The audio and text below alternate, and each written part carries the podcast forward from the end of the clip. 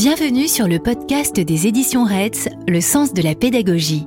Un podcast pour les enseignants de maternelle et d'élémentaire, les formateurs, les passionnés de l'école et de la pédagogie. Une fois par mois, retrouvez une autrice ou un auteur pour un échange sur son engagement, sa démarche, ses gestes professionnels. Elle ou il répond de manière précise à des questions sur des sujets au cœur de sa pédagogie. Autant d'éléments pour vous accompagner dans votre quotidien ou vous interpeller sur vos pratiques. Nous vous souhaitons une bonne écoute. Je suis aujourd'hui avec Louison Nielman. Vous êtes psychologue et autrice de nombreux ouvrages de relaxation pour les enfants. Vous avez publié chez Retz dans la collection Pédagogie pratique Bien ensemble pour mieux apprendre et dans la collection Mieux-être à l'école, deux titres, Favoriser l'autonomie et diminuer la fatigue.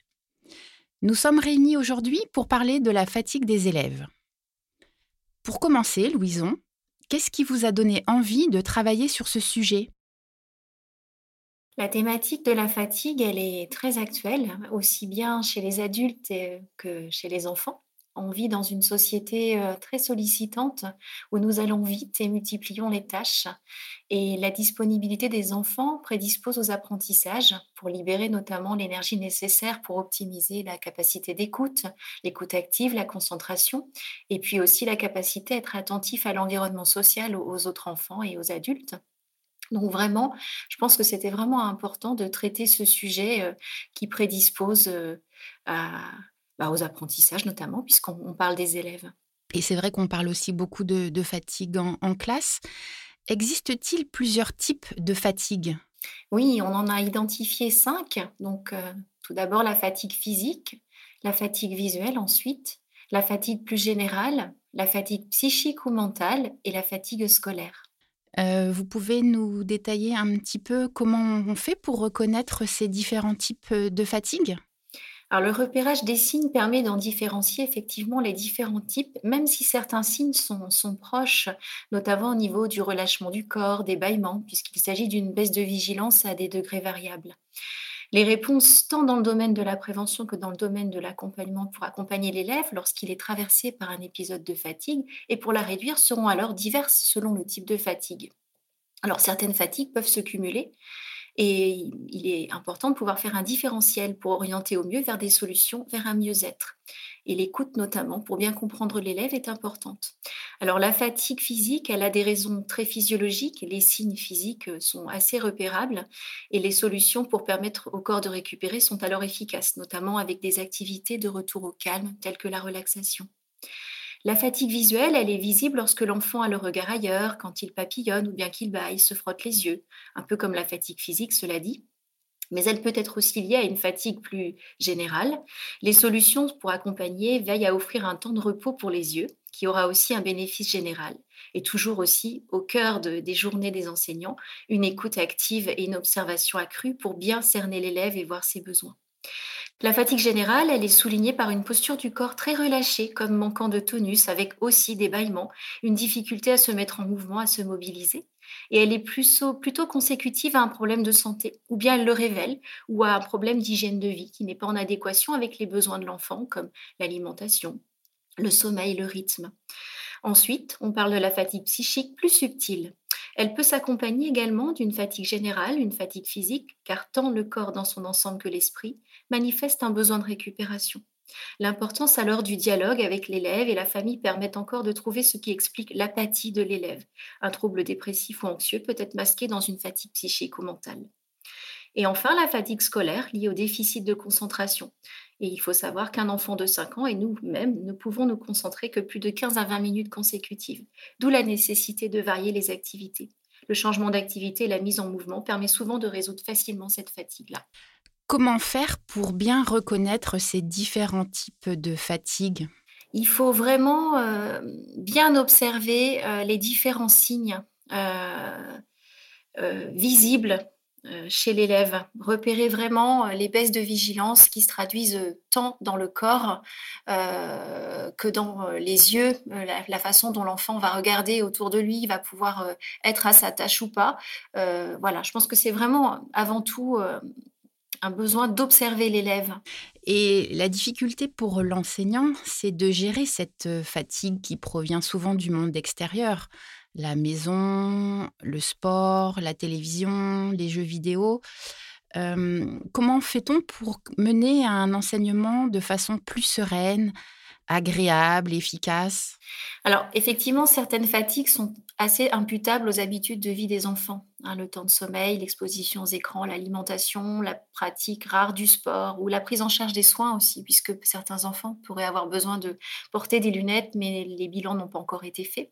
Donc, à mon sens, un échange avec la famille permet d'avoir des éléments pour appréhender euh, l'élève dans sa globalité.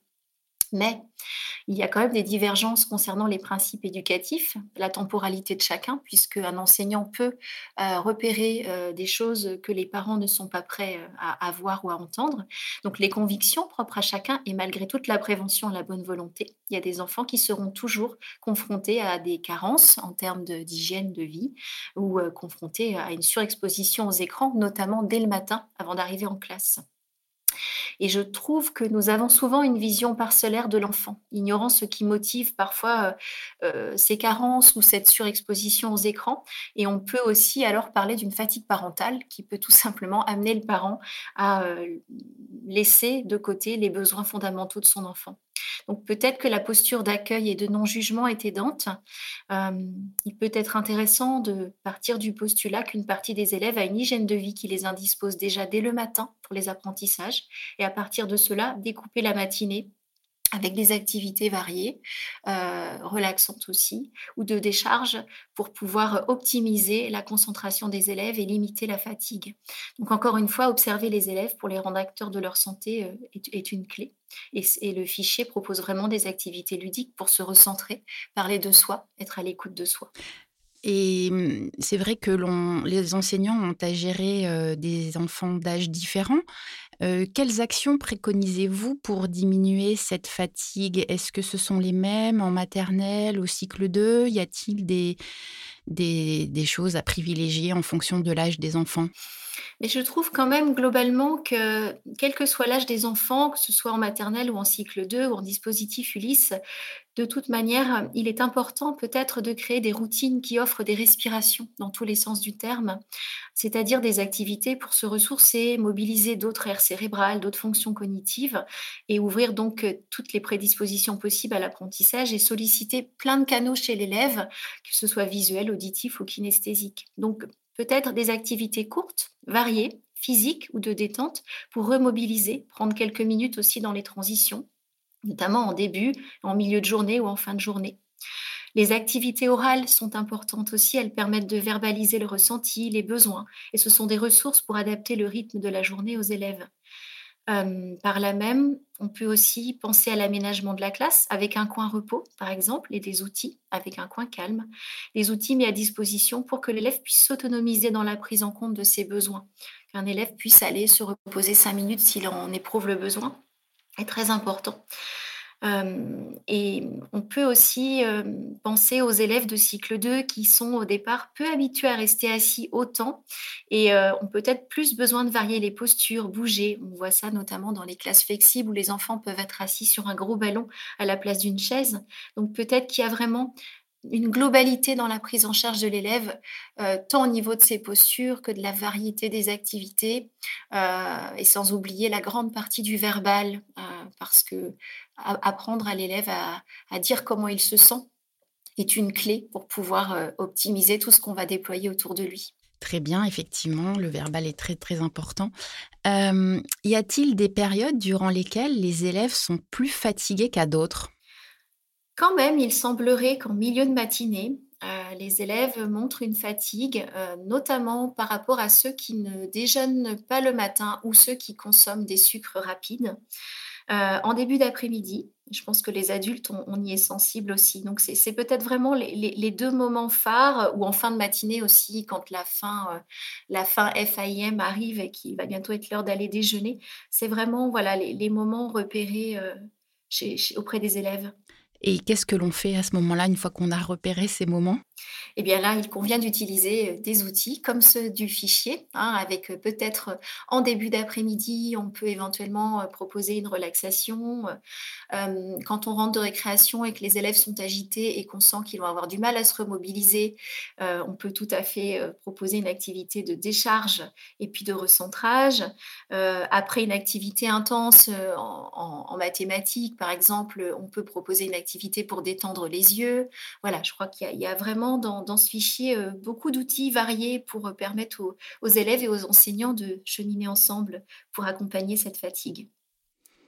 Louison, vous venez de nous expliquer euh, que la fatigue était variée sur les temps de la journée, mais est-ce qu'il y a aussi des périodes durant l'année scolaire, cette fois, des saisons, durant lesquelles les enfants sont plus fatigués qu'à d'autres? Oui, tout à fait, Anne, vous faites bien de le souligner. Euh, en effet, à la rentrée scolaire en septembre, les enfants ont fait plein d'énergie, se sont bien reposés euh, pendant les grandes vacances et attaquent la rentrée avec euh, plus d'énergie, on va dire. Mais après, avec l'automne et l'hiver, la vigilance, la forme physique générale baisse. Les enfants sont aussi plus sujets aux affections hivernales, ce qui fatigue l'organisme. Ils font aussi moins d'activité physique, alors qu'on sait que l'activité physique permet de gagner en énergie vitale et donc de se mobiliser davantage pour les apprentissages et pour la journée et pour le quotidien. Donc euh, effectivement, on peut vraiment dire qu'il y a des saisons euh, beaucoup plus propices que d'autres pour être en forme et que lorsqu'on est en hiver et en automne, il faut euh, être plus à l'écoute de soi, de son corps, ses besoins, s'autoriser à ralentir, mais sans oublier quand même d'ouvrir des fenêtres de prise de soin de soi, tant dans la relaxation que dans une, dans une activité physique quand même régulière, même si on se sent fatigué. Y a-t-il une astuce pour gérer la fatigue à un moment de la journée? Alors, je pense que la, principale astuce est quelque chose de très naturel qu'on a tous en soi et qu'on peut mobiliser à n'importe quel moment de manière plus intense, puisque de toute façon, ça fait partie de nous au quotidien, c'est la respiration. Utiliser la respiration est vraiment un atout euh, qui est transversale à toutes les fatigues, que ce soit simplement euh, demander aux élèves de respirer plus profondément en sentant le ventre gonfler et puis se rabaisser comme un petit ballon. Ça permet de décharger les tensions, de se recentrer. On peut aussi demander aux élèves s'ils le souhaitent de fermer les yeux pour respirer. Et s'ils ne le font pas, on peut leur demander simplement de fixer un point devant eux tout en respirant calmement. Et à ce moment-là, au bout d'un moment, de toute façon, les yeux vont se fermer automatiquement. Et là, il y aura vraiment encore plus de bénéfices de la respiration. Mais c'est vraiment un outil très, très important à faire en classe. On peut aussi faire des respirations un peu plus canon. voilà, ça s'appelle comme ça, où on va vraiment respirer très, très fort de manière saccadée sur un temps court, ou des respirations beaucoup plus lentes, ou des respirations comptées comme la respiration carrée, qui permettent vraiment au cerveau de se reposer et de récupérer en énergie et, et de lâcher prise un peu sur sur tout, tout, ce qui pèse sur les épaules des enseignants et des enfants toute la journée. Donc, respirer, respirer profondément plusieurs fois par jour, je pense que c'est vraiment très, très important. Louison, si vous aviez un conseil à donner aux enseignants pour prévenir la fatigue de leurs élèves, quel serait-il?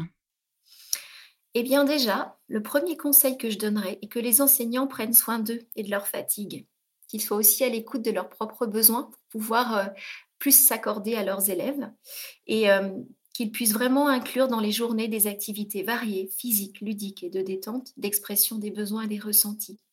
Et pour terminer, je dirais que la connaissance de soi et des autres est un outil précieux. Merci beaucoup, Louison.